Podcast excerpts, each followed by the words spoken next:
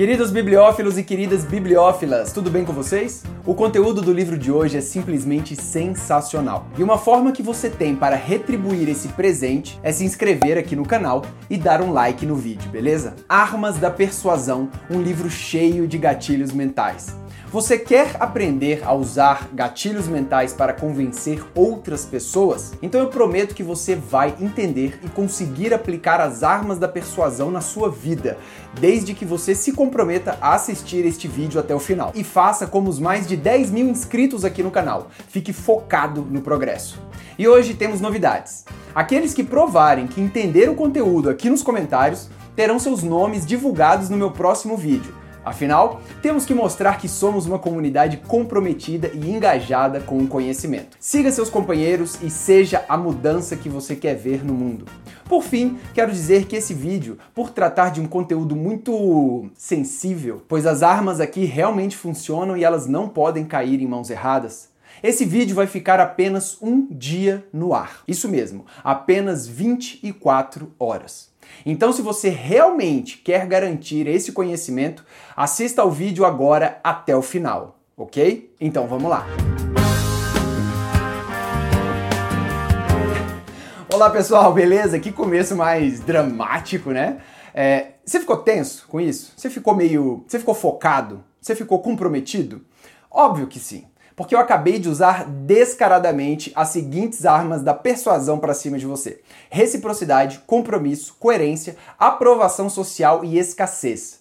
Fica meio Instagram, né? Quando eu ouço isso de alguém, eu fico instintivamente preocupado. E é isso mesmo, as armas da persuasão ou os gatilhos mentais mexem com os nossos instintos. Por isso eles são tão poderosos. O livro Armas da Persuasão foi escrito por Robert Cialdini, professor de marketing e psicologia da Universidade do Arizona, nos Estados Unidos. Eu achei o livro bem legal. O autor soube balancear a parte teórica, os exemplos científicos e práticos com as histórias ilustrativas, tudo em uma linguagem bem simples e acessível, realmente interessante. E o que é legal também é que ele mostra todas as armas e ao mostrar as armas ele mostra suas defesas. Eu quis trazer esse livro ao canal porque eu acredito que ele completa muito bem o que vimos estudando neste período, a arte da retórica.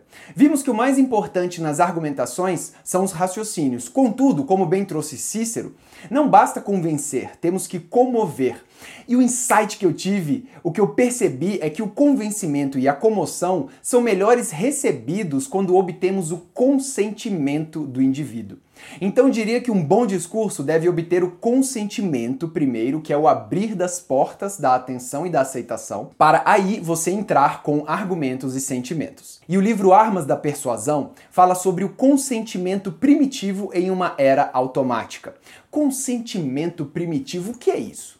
Bem, o foco do estudo do Cialdini recai nos comportamentos automáticos, os chamados padrões fixos de ação que tanto animais como seres humanos possuem. Por isso, consentimento primitivo. Os padrões automáticos tendem a ser desencadeados por uma característica isolada das várias informações disponíveis em uma situação. Essa característica isolada ou característica desencadeadora muitas vezes é útil ao indivíduo por permitir que ele decida por uma linha de ação correta sem ter que analisar de forma minuciosa e completa cada uma das outras informações da situação. É um atalho cerebral. O cérebro é cheio de atalhos. Usamos esses caminhos encurtados para poupar tempo, energia e capacidade mental. Então, o que o autor mostra é que existem certas ações culturais que estão consolidadas, ações relacionais entre seres humanos que podem ser desencadeadas por apenas uma informação. O lado ruim disso, ruim não, né? Tipo, o trade-off disso, o jogo do ganha e perde, é que corremos o risco de nos equivocarmos.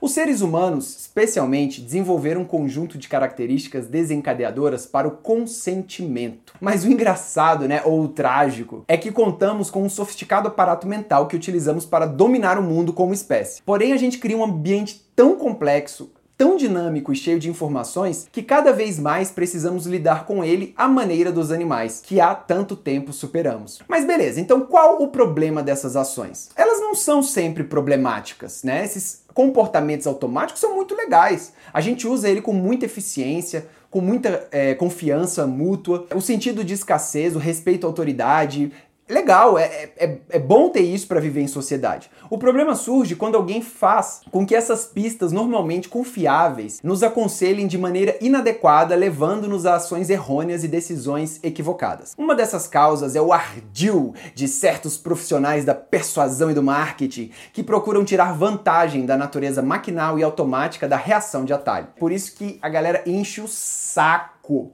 no Instagram, cara. Eu não aguento mais ver esse tipo de gatilho mental. Porque, como disse, o gatilho mental abre as portas para você trazer um raciocínio. Ele é o, é o abrir das portas do consentimento. Você está num mundo todo atribulado, você quer a atenção daquela pessoa que está preocupada com determinada coisa. Você usa o gatilho mental e a pessoa fala: beleza, você tem a minha atenção. O que você tem a dizer? Depois de você usar esse gatilho mental, você tem que vir com seus argumentos de convencimento e de comoção. Então é por isso que às vezes as pessoas ficam só nos gatilhos mentais e é chato, porque o gatilho mental é algo que te estressa. Não estressa de você morrer de estresse, mas você, você fica preocupado e você precisa colocar mais atenção naquilo, né? Os ativadores mais populares são exatamente os capítulos do livro: reciprocidade, compromissos e coerências, aprovação social, afeição, autoridade e escassez. E realmente vale a leitura do livro, porque as técnicas são variadas em cada caso.